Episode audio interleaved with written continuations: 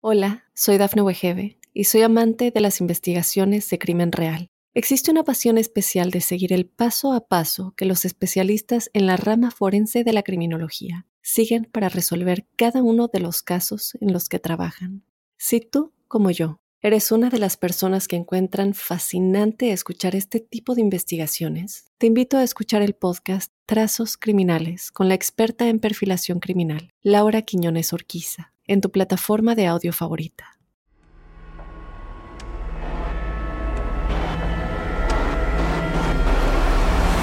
Observador Paranormal. Óyenos audio. Estamos conscientes quienes hacemos este podcast que tenemos un serio compromiso con nuestra audiencia. Respetamos profundamente el uso de este micrófono y en esta ocasión no será la excepción. Recuerdo la noticia tan clara en mi memoria. Era el año de 1997. Yo solo tenía 17 años. La fecha exacta fue un 13 de marzo y fue una de las primeras noticias de este fenómeno que se difundieron más de lo habitual las luces de Phoenix. Este fue uno de los avistamientos ovni más ampliamente reportados y documentados en la historia moderna. Incluso años más tarde se confirmaría que el actor Kurt Russell, si ese que estuvo en estas películas de Marvel, fue el que dio el primer testimonio y señal de alerta del objeto mientras sobrevolaba la zona. ¿Qué dijeron las autoridades? Pues fueron pruebas militares. Incluso de manera vergonzosa y a pesar de que fue uno de los testigos del avistamiento, el gobernador de Arizona de ese entonces, Five Symington III, disfrazó a uno de sus colaboradores como alienígena y en conferencia de prensa de los medios se burló que ya tenía en su poder al culpable del avistamiento extraño, haciendo mofa abiertamente de que se trataba de un fenómeno en ese entonces denominado ovni. Ridículamente años más tarde aseguró, ya ha dejado el cargo, que él no sabía lo que había ocurrido esa noche no sabía de qué se trató ese fenómeno desconocido y que hizo ese show a los medios por presión de las personas y por la ausencia de respuestas por parte de los militares. Yo ya sabía en ese entonces cómo sistemáticamente cada testimonio dado por las personas, tanto por particulares como en colectivos, era demeritado, tachado de absurdo, de personas fuera de sus cabales dignas de ser recluidas de una institución mental y en cada uno de los casos por parte de las autoridades se contestaban siempre con una negativa o con una burla. Así testimonios como el de Salma Sidik de Zimbabue, junto con otros 61 niños en donde fueron testigos de un avistamiento de objetos extraños y seres de otros mundos que dibujaron, por cierto, el testimonio del piloto, por ejemplo, mexicano Carlos Antonio de los Santos Montiel en 1975, en donde de manera emergente solicitó ayuda por radio ya que tres ovnis discos le habían salido al encuentro y perdió momentáneamente el control de su aeronave. El contactado Sixto Paz Wells, que junto con su familia y amigos que tengo el gusto de conocer, han confirmado durante décadas en múltiples encuentros programados con seres de otros mundos la existencia de su presencia en nuestro planeta y así nombres famosos como los astronautas Buzz Aldrin o Edgar Mitchell, el astronauta Edgar Mitchell, confirmarán la existencia de estos objetos y así los cientos y cientos, si no es que miles de testimonios y evidencias a lo largo del mundo durante la historia moderna en un sinnúmero de casos. Todos habían sido considerados falsos o inconsistentes o puras patrañas por parte de la comunidad científica y las autoridades de todos los gobiernos del mundo. ¿Y ahora qué pasó? Resulta que el exoficial de inteligencia de los Estados Unidos, David Grunch, junto con otros dos exmilitares de rango, dieron de qué hablar bastante. El 26 de julio del 2023 que acaba de pasar, salió declarando en el Capitolio frente a los legisladores y miembros de la Subcomisión de Seguridad Nacional Frontera y Asuntos Exteriores del Comité de Supervisión de la Cámara de Representantes, que siempre sí. O sea, que se tiene conocimiento de estos objetos desde hace 70 años, que son tripulados por alguna entidad inteligente y que no pertenecen a vida humana, ya que según sus afirmaciones, acaba de decir, han recuperado cuerpos biológicos de accidentes de estas aeronaves. O sea, De golpe se había confirmado que la mayoría de los avistamientos colectivos y las declaraciones que por tantos años, como ya nombré, habían hecho exmilitares, los que habían hecho los astronautas, los que habían dicho todo mundo, pues resultaban ser ciertos. Que los otros cientos que afirmaban que el gobierno tenía en su posesión naves extraterrestres como Bob Lazar, que le arruinaron la vida, que ha vivido desde ese entonces en un acoso total por parte de las autoridades de Estados Unidos, y los investigadores serios del tema que habían indagado tan de cerca estos casos, como el de Roswell, siempre habían dicho la verdad. Sí, confieso en este podcast que debido a mis propias experiencias, sentí un profundo regocijo al inicio por todos aquellos que habían incluso expuesto su vida por revelar el tema. Y esto no lo digo yo por exagerar, el propio David Gruch dijo que su vida corría peligro al revelar esta información. Pero ya pasada la euforia, hubo dos cuestiones que pusieron mi cabeza a temblar de miedo. Uno era la falta de reacción de las personas.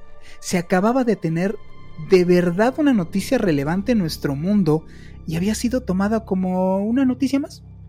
¿Qué de verdad no le interesa a las personas ver más allá de la película de moda o el chisme más reciente del artista?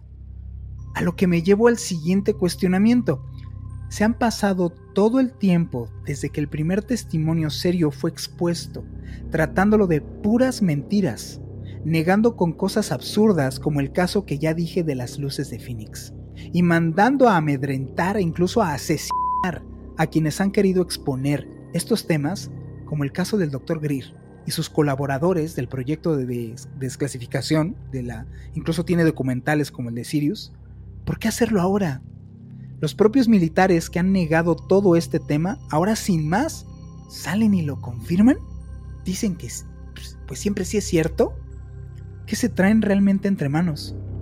¿O esto es algo que están haciendo para asuntos con intenciones más obscuras, analizando nuestro comportamiento? Les dejo este intro que hice y preparé para todos ustedes, porque realmente lo que se trata este podcast es algo que en serio me llega hasta el tuétano. He vivido, he investigado este tema y de cerca he tenido la experiencia de ver pues ciertos objetos que al día de hoy no me explico y ciertas situaciones que al día de hoy me cuestan trabajo asimilar. Hay una parte de mí que de verdad se alegra mucho que esto ya esté saliendo a la luz, pero hay otra parte de mí que lo he, lo he externado aquí. Está molesta. La verdad es que sí me enoja me enoja que las personas no tengan esa reactividad ante una noticia tan importante que pudiera ser.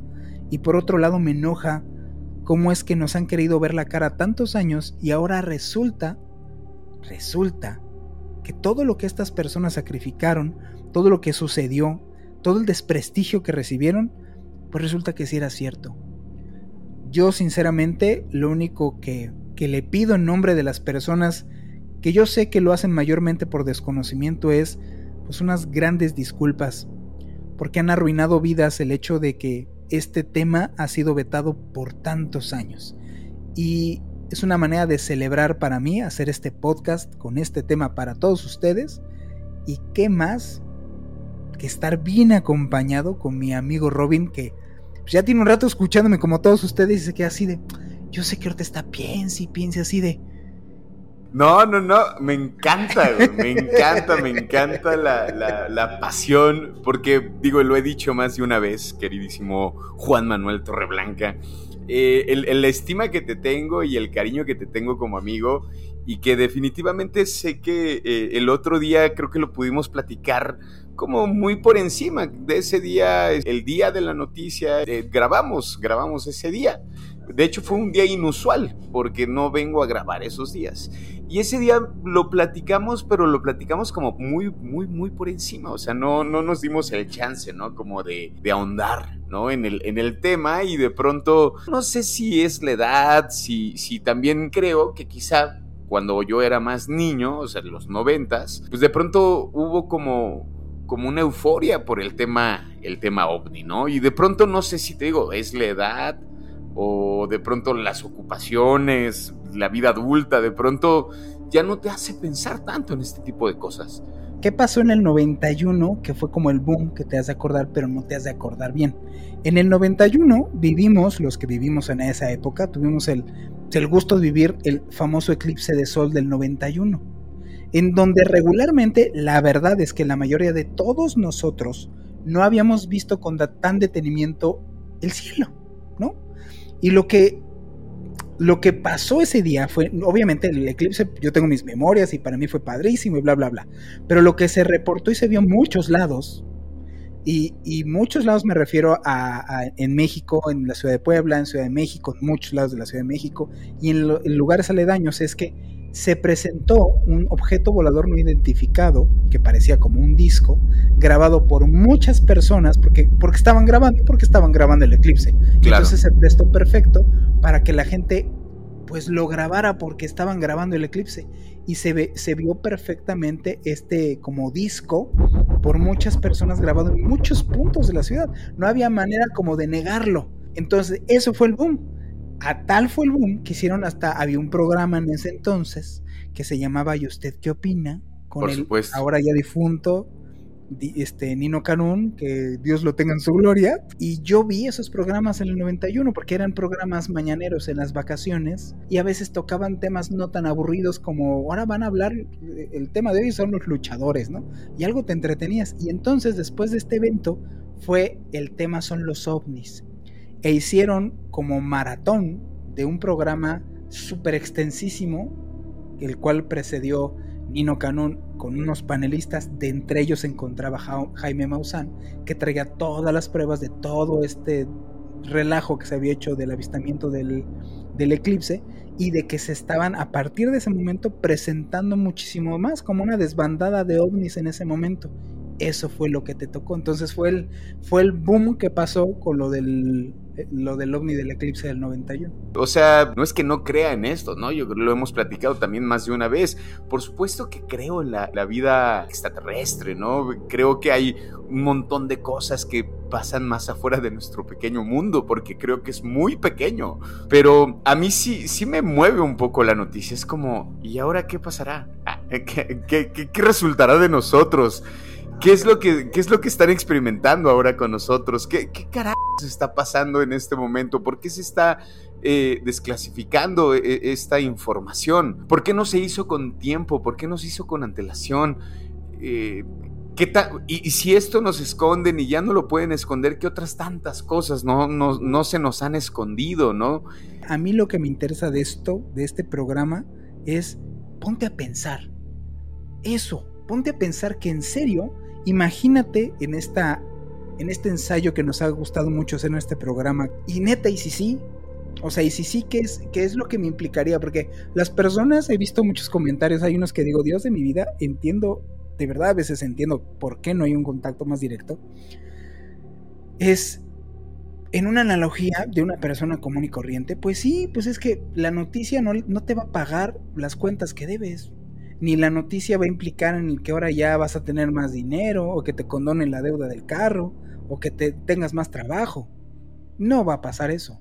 Pero sí implica el rumbo de hacia dónde vamos como especie.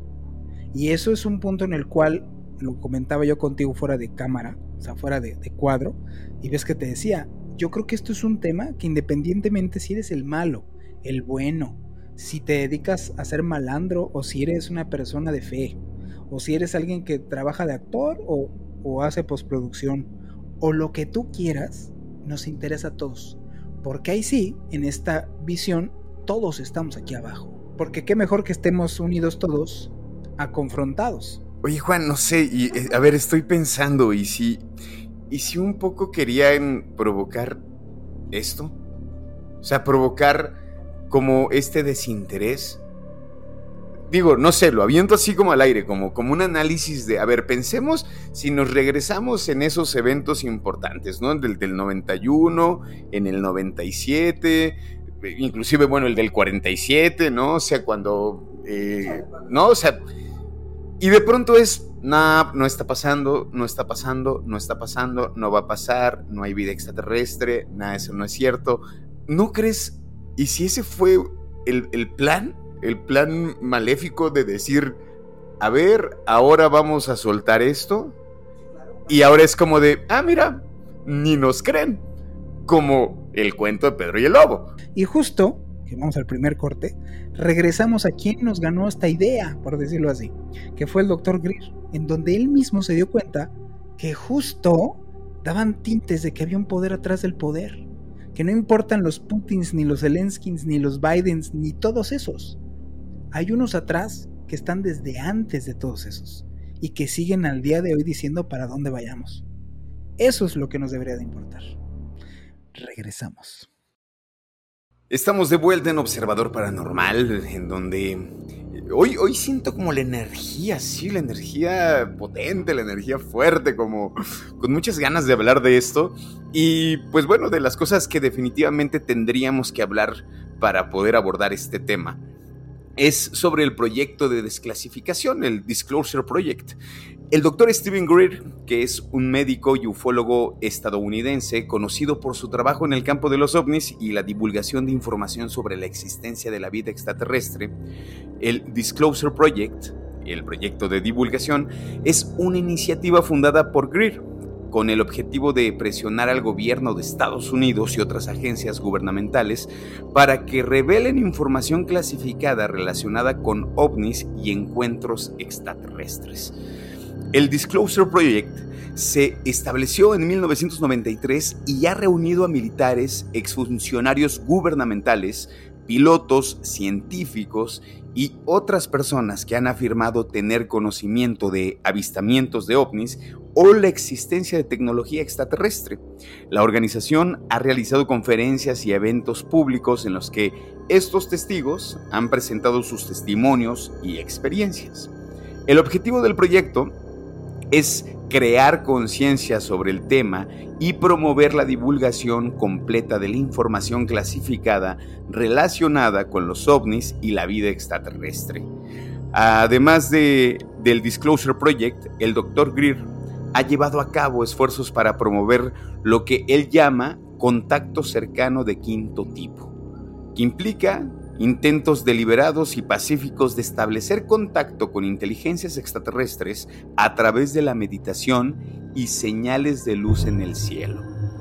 El 9 de mayo del 2001, en la National Press Club en Washington, D.C., el Dr. Greer, junto con más de 20 personas, en total ha reunido a más de 400 miembros, dentro de las cuales se encontraban exmilitares, miembros de inteligencia, miembros del gobierno, científicos y testigos presenciales revelaron delante de todos y con información sustentada que este fenómeno es real y tangible, que se han recuperado naves y que se han ocultado y que se ha ocultado también toda esta información deliberadamente durante décadas.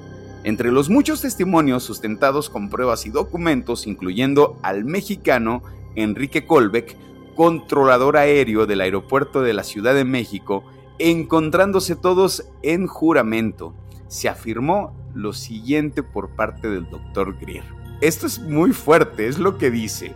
Existe un gobierno en la oscuridad que tiene su propia fuerza aérea su propia armada, su propio mecanismo para la recaudación de fondos y con la habilidad de seguir sus propias ideas de interés nacional, libre de todo chequeo y balance y libre de la ley misma. El punto es que el gobierno convencional, legal, la comunidad militar y la inteligencia son en gran parte las primeras víctimas de estas operaciones y es que ellos en verdad no son los autores. Hay un video que esperemos vamos a poder a, colocar en redes, si no lo pueden ustedes mismos buscar en, YouTube, por ejemplo, en donde sale declarando Greer, da el nombre y el puesto de, este militar, que después de que pasó esto se le acercó y le dijo, mira, te doy dos billones de dólares. Digo, si no lo quieren creer, pues cada quien, ¿no? Pero le dijo, te doy dos billones de dólares y te callas. Porque había descubierto en todo esto, no que había un gris con una cabezota y no había descubierto que había una nave que echaba rayos.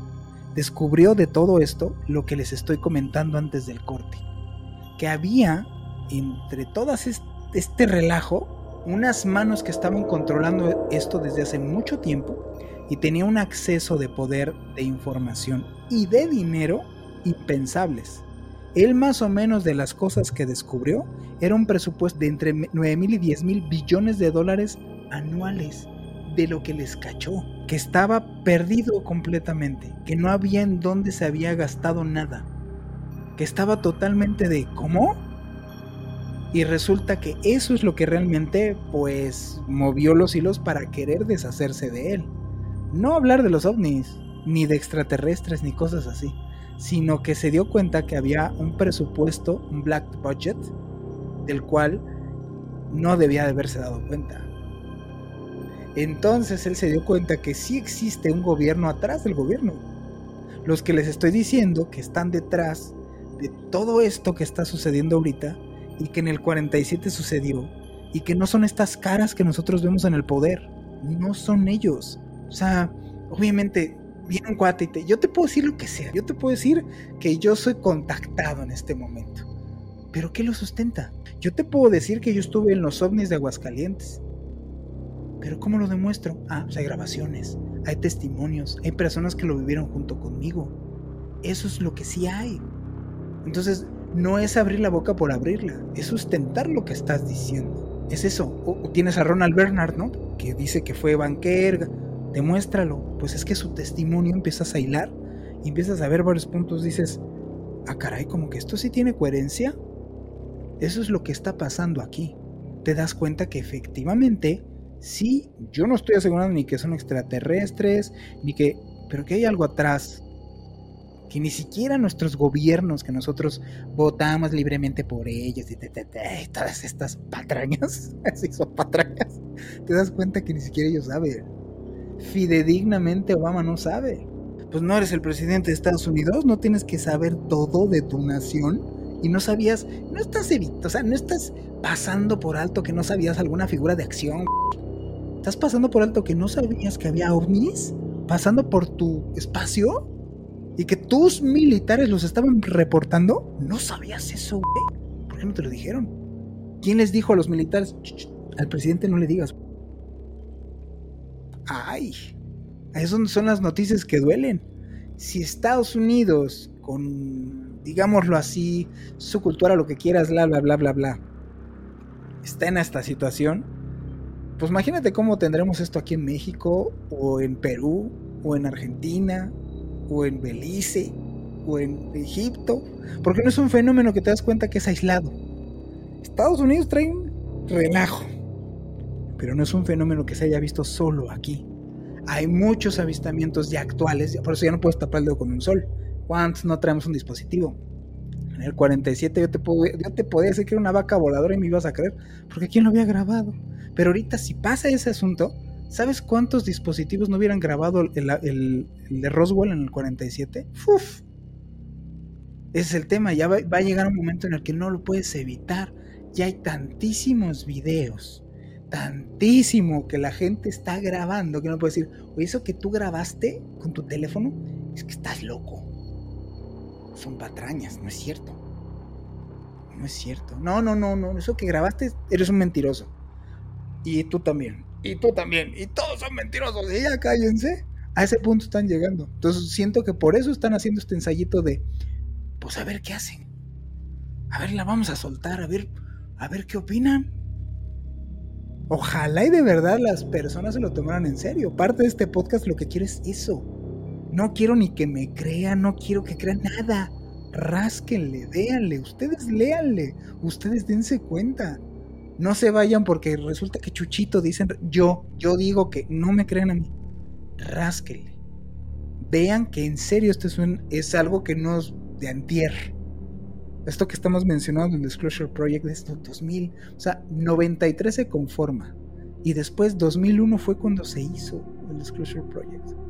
Ya habían estado en el Capitolio. Y no eran tres monitos, eran 20. Entonces, ay, nanita, a mí sí, pasando ya así como que, a ver, ya te diste cuenta que sí. Yo, yo tengo hijos, es un tema que preocupa, fidedignamente preocupa no, soy yo solo, yo tengo que ver por mi familia. Y a estas alturas, como veo cómo está, cómo estamos nosotros acá abajo, da miedo. de verdad da miedo. Da miedo cómo reacciona la gente en serio. Porque, al menos en este país que nos tocó vivir a ti y a mí, cachorro, la gente tiene hambre. Por eso, que existan ovnis o no, les viene y les va.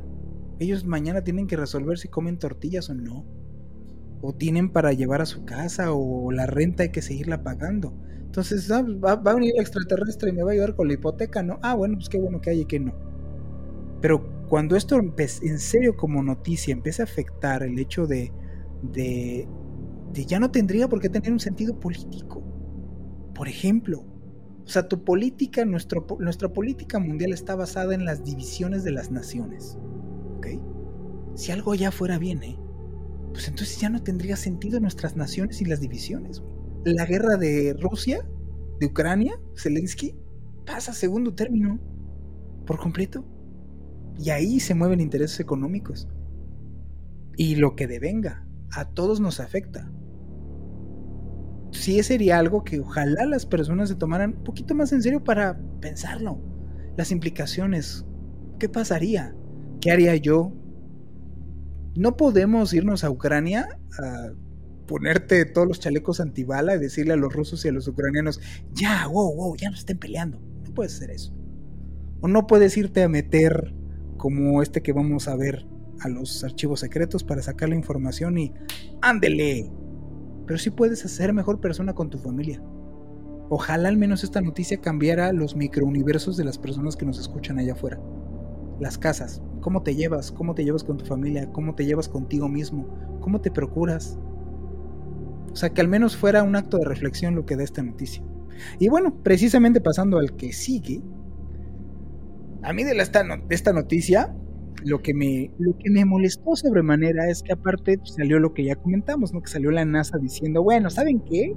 Debido a que están muele y muele, este, pues en un mes vamos a, a, entregar un reporte al pie de la letra, así, bien bonito y bien, yo creo que lo mandaron a engargolar a una papelería muy lejos porque un mes, pero bueno, les vamos a entregar un reporte oficial de qué es lo que estamos viendo, lo que es lo que vimos o lo que es lo que opinamos, ¿no? Lo hicieron en Argentina.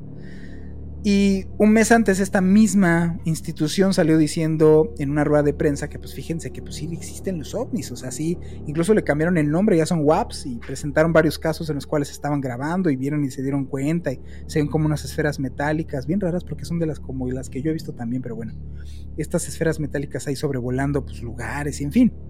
Entonces, ¿cómo es posible que esta agencia importantísima salga diciendo que espérenme un mes y ya les entrego? Ah, por lo mientras, ¿sabes qué vamos a hacer? Vamos a fijarnos un poquito más a ver qué está pasando allá afuera.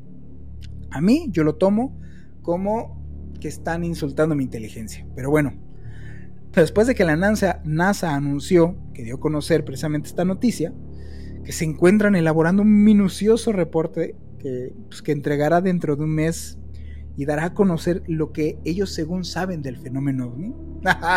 Quiero ver. Muero por ver qué van a decir ahí. Y bueno, pero ¿qué veracidad va a tener ese reporte? Para mí. ¿Por qué lo expongo? Durante más de una década, o sea, durante más de 10 años, un señor llamado Gary McKinnon ha estado en medio de una disputa legal con Estados Unidos después de adentrarse en los sistemas informáticos precisamente de la NASA y del Pentágono. Convencido de que el gobierno pues, nos ocultaba la verdad, como sabemos ahora, sobre la existencia de la vida extraterrestre, McKinnon ha sido un firme defensor de sus creencias. ¿Qué hizo este señor? Bueno, el escándalo comenzó en el 2000 cuando otro contratista de la NASA hizo revelaciones inquietantes. Aseguró que la agencia espacial manipulaba digitalmente las imágenes del satélite varios que pueden ustedes buscar. Es muy raro porque han, borrado muchas cosas, fíjate. Gracias a Dios, qué bueno que he bajado muchos, muchos videos que me he encontrado, porque ahora me doy cuenta que los han bajado. Pero bueno, yo ahí los tengo, en donde varias, varias personas desertoras de la NASA que han trabajado para ellos, había un departamento de, de edición fotográfica en donde la comisión era borrar todos los ovnis que se encontraran. No lo digo yo, lo dicen los ex empleados de la NASA.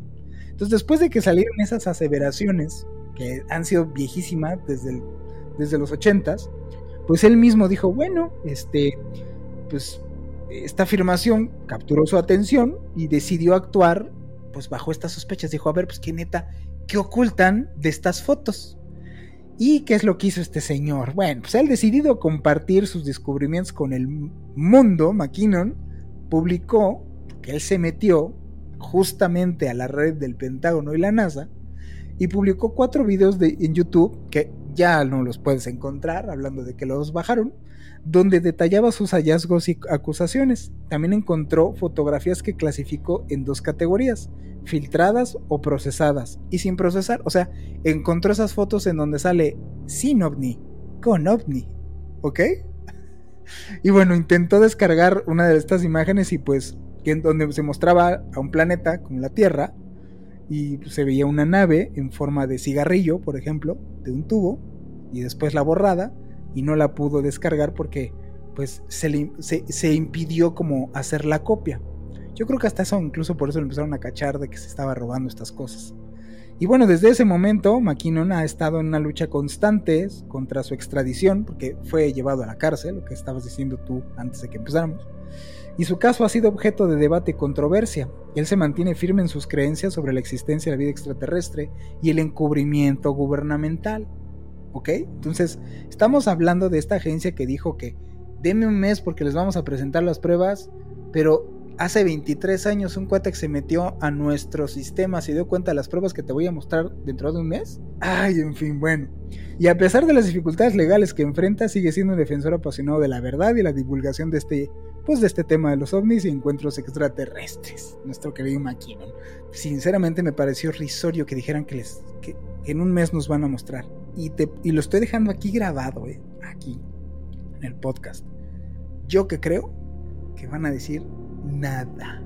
Así, nada. No van a decir, sí, sí aunque ya exista esto, tengan todas las evidencias, aunque ya hay todos los desertores que existan, no van a decir nada. Van a tratar de aguantar tontamente lo más que se pueda, tratando de no va a salir por la, información. La confirmación que todo el mundo estamos esperando no va a salir por la NASA. Primero, primero se les va a desbordar de las manos antes de que salgan diciendo si es cierto.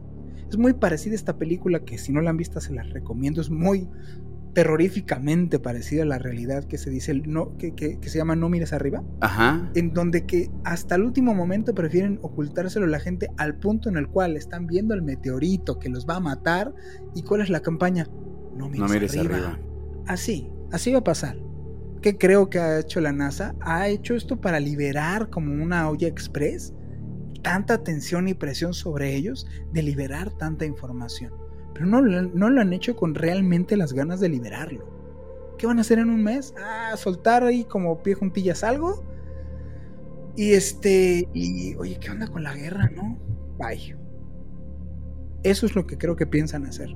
Este tema no se va a desclasificar o se va a dar a conocer en serio por completo de parte de una institución que ha mentido por más de 70 años. Ha mentido desde que fue creada. ¿Y en serio? ¿Tú crees que va a salir ahora diciendo, bueno, bueno, sí, sí, sí? Es como lo que estoy viendo ahorita. Ya lo están admitiendo porque justamente es, si lo admitimos, ni nos van a creer. Sí, pues da igual, ¿no? Si das o no das la información. Es más, ya hasta me estoy lavando las manos. Nosotros les dijimos. Tú no creíste. Fue tu problema. Es lo que creo que va a pasar. Vamos a este segundo corte ya para regresar. Y concluir. Y nuestra conclusión. Así es. Ahorita regresamos. Ya estamos de regreso en esta última parte, queridos observadoras y observadores, y vamos a nuestra conclusión, a nuestra reflexión final sobre realmente qué pasaría si admitimos que hay vida extraterrestre en nuestro planeta. Las implicaciones de que finalmente se reconozca la existencia de vida extraterrestre en nuestro planeta y que estas entidades nos estén observando de cerca generan una serie de preguntas y un temor innegable a lo desconocido por parte de todos. Nos obliga a detenernos en nuestra vida cotidiana y reflexionar de manera contundente, pero yo creo sinceramente que positiva, sobre la veracidad de este hecho. Si consideramos no solo los informes oficiales actuales que se están revelando como esta noticia, sino también lo históricamente registrado desde los primeros encuentros con estos seres, podemos observar que todas las civilizaciones antiguas que prosperaron en el pasado los mayas, como los asirios, los egipcios, los fenicios, en fin, entre tantas que hubo, reportaban, o tenemos nosotros los registros, de que reportaron una relación pues más cercana con estas entidades, incluso más cercana que la que tenemos hoy en día nosotros como civilizaciones avanzadas, ¿no? Esto podría sugerir implícitamente que no vienen con una actitud beligerante, o sea, no vienen a hacernos la guerra, desmintiendo la idea popularizada en series y películas de invasiones extraterrestres, como el Día de la Independencia, ¿no? Si su intención realmente fuera apoderarse de nuestro planeta, lo habrían hecho cuando los humanos no tenían más que piedras y palos para defenderse. No se esperan a que tengamos bombas atómicas como ahorita, ¿no? Está de moda la película de Oppenheimer. Además, la idea de que su interés principal es nuestros recursos naturales no tiene en cuenta la vastedad del universo y la cantidad de espacio y materiales disponibles que pueden albergar vida allá afuera. La cuestión importante ya no es si existe vida extraterrestre, ya que los acontecimientos actuales lo han demostrado, ni si se encuentran cruzando nuestros cielos o nuestros mares, como ya lo reportaron los militares. Lo que realmente destaca es cuáles son sus intenciones de estar aquí. Hablamos de seres que han sobrevivido sus propias crisis de crecimiento evolutivo y han desarrollado tecnología para viajar grandes distancias en todo el espacio sin morir en el intento, como lo testifican los militares y astronautas que han observado movimientos imposibles en estas naves espaciales extraterrestres y de las cuales las que estamos viendo ellos mismos sacan la conclusión. Si realmente estas esferitas pudieran llegar a tanta distancia, no lo creo, yo creo que esto pertenece a una nave nodriza, Estamos hablando de civilizaciones que han podido superar esto. Si no desean entonces nuestros recursos o nuestro planeta, entonces son seres evidentemente pues más evolucionados que nosotros en todos los sentidos. O sea, no nada más en un sentido tecnológico, también se tendría que tener un sentido espiritual, por ejemplo. Entonces, ¿por qué se preocuparían por una civilización tan inferior como la nuestra? ¿Cuál es la conexión con nosotros?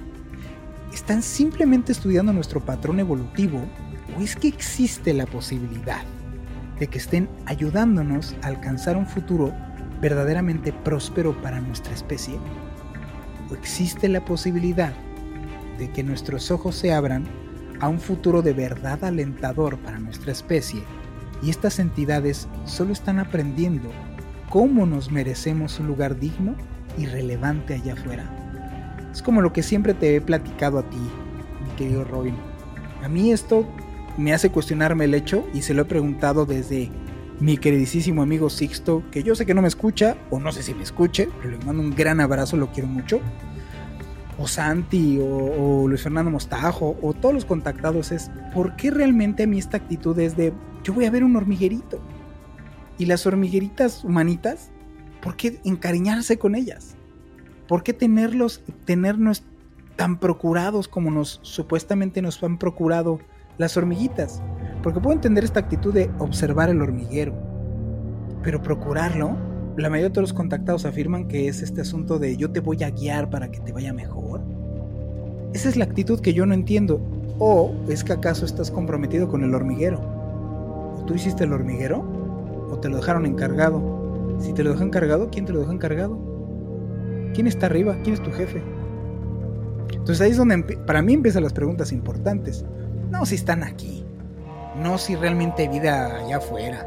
Por Dios, señores, dimensionen poquito allá afuera de qué tamaño es. O sea, para que te des una idea, el sol que estás viendo todos los días tardó esa luz del sol 8 minutotes en llegar a tus ojitos. Ahora, si estás viendo a Marte, fueron 12. Si estás viendo Saturno, fueron horas. ¿No? Entonces, creerte en serio que allá afuera es así como, deja voy aquí a la vuelta a la esquina, obviamente hay vida allá afuera. Sus intenciones son las que yo creo que desconciertan a todos. Y si están aquí desde hace tanto tiempo que están afirmando estas autoridades, que al menos llevan 70 años, pues yo creo que ya nos tienen a tiro de piedra como para decir, ¿sabes qué? Quiero sus recursos. No creo, ya no los estamos acabando. ¿no? Sí, claro, como para qué, ¿no? Las enteras de basura y realmente lo que quieren y buscan es quedarse con el planeta, pues cada vez está más sobrecalentado y puerco. Entonces no creo que realmente nos estamos esperando porque a nosotros nos gusta recochino el planeta. O sea, no tiene sentido, ¿no? Sí, no, no, no le veo ningún sentido. Yo creo que ahí es donde radican las preguntas importantes. ¿Qué hacen aquí? ¿Qué hacen ¿En serio qué hacen aquí? ¿Por qué entonces, ya, pasemos a las preguntas de adultos, los contactados afirman que más bien ellos no es que se parezcan a nosotros, sino que nosotros nos parecemos a ellos. Hay una relación más íntima de lo que creemos. Y entonces explicaría muchas preguntas de sopetón, como el decir hecho, ah, ok, ya entiendo entonces por qué estás como comprometido con lo que pase aquí. No solo eres la niñera, sino entonces eres el cuate que hizo la probeta. Y entonces eh, entramos en una dinámica más complicada de toda nuestra civilización que nos creemos, todos los grandes y magnates y poderosos y, los, y los más malosos y los más imperiales de todo lo que conocemos ha estado en este puntitito chiquitito motita que existe, como diría Carl Sagan, ¿no? Y allá afuera, imagínate lo que realmente hay de poder. Eres nada. Y a la vez has de ser lo suficientemente importante para la niñera como para tomarse la molestia de estarte viendo qué es lo que estás haciendo. Algo de importante hemos de tener. Algo. Algo. Eso Algo es lo importante yo no sé qué. O sea, en una de esas, pues sí, en una de esas, ya yo creo que eso ya es trabajo de cada quien, una introspectiva, ¿no? No sé, pueden haber muchas conclusiones de esto. A mí lo que me gustaría es que es eso, que la gente pensara realmente en estos temas. Al menos que lo pensara. Así como ya cuando te conformas que dices, leo Condorito, bueno, ya leyó algo. El libro vaquero, bueno, al menos. ¿No? O sea, que dices, bueno, el pie de foto de la bibliografía que te dejaron en la primaria, bueno, al menos lo logramos, ¿no? O sea, un éxito, pasito a pasito, pero ni siquiera se habla del tema. O sea, sí lo que veo yo en redes digo, ay Dios, o sea, lo que si se comparte sastres, ¿no? Que si la casa de los ya sabes qué, que si el equipo no sé qué, que si esta ya se operó el busto y ya se ve de no sé qué neta. O sea, dices, ay, a veces le pierdo mucha fe a la humanidad y quiero recobrarla de alguna manera. y bueno, ya para irnos, eh, queridos observadoras y observadores, les agradecemos profundamente llegar hasta este punto del programa. Les recordamos que vamos a tener nuestra dinámica, en la cual ya tenemos a nuestros seleccionados que nos han contado sus historias y vamos a estarlas alternando junto con nuestros programas Hoy precisamente terminando este podcast tenemos entrevista con una de nuestras primeras observadoras que nos va a platicar su testimonio. Y al igual que ella, pues van a ser tres historias que vamos a estar eh, pues, hablándoles dentro de los podcasts que van a estar ahí publicados. ¿no? Les agradecemos profundamente a toda la gente que compartió el material, que pues nos contó su historia, que nos mandó este, un mensaje a todas las personas que no se animaron, de que nos mandaron un mensaje, pero dijeron, Ahorita no, después yo creo que sí. También se los agradecemos bastante. Y pues no tengo más que dejarles la reflexión de ojalá, tengo la esperanza de que quien está del otro lado de este micrófono que me está escuchando, tiene la valentía de al menos considerar abrir un libro o tantito darse la molestia de pensar qué es lo que pasaría si este tema fuera verdad. Muchas gracias por escucharme más en este programa que a ti. No, no, no, yo encantado, como que te digo, siempre para mí es un gozo poder platicar contigo y sé la emoción que tenías al grabar este episodio y que te, no sé, estoy contento, estoy muy contento y me adhiero a los agradecimientos y saludar a toda la gente que nos escucha, a todas las observadoras y observadores que definitivamente eh, lo, lo diré en este episodio, para mí es de verdad hacer observador paranormal me, me está volando la cabeza. Es como, quiero que no lo dejemos de hacer nunca, por favor. Por favor, nunca, porque es bien bonito y que se haga más comunidad y que nos sigan escribiendo y que nos comenten y que aunque nos manden saludos nada más. Y bueno, yo les mando un abrazo a todas y todos los observadores. Muchas gracias, observadoras y observadores. Mi nombre es Juan Manuel Torreblanca. Mi nombre es Roberto Belmont y nos vemos en el siguiente podcast.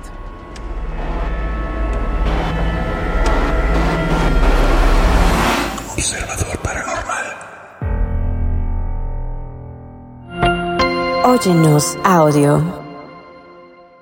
Hola, soy Dafne Wegebe y soy amante de las investigaciones de crimen real. Existe una pasión especial de seguir el paso a paso que los especialistas en la rama forense de la criminología siguen para resolver cada uno de los casos en los que trabajan. Si tú como yo, ¿eres una de las personas que encuentran fascinante escuchar este tipo de investigaciones? Te invito a escuchar el podcast Trazos Criminales con la experta en perfilación criminal, Laura Quiñones Orquiza, en tu plataforma de audio favorita.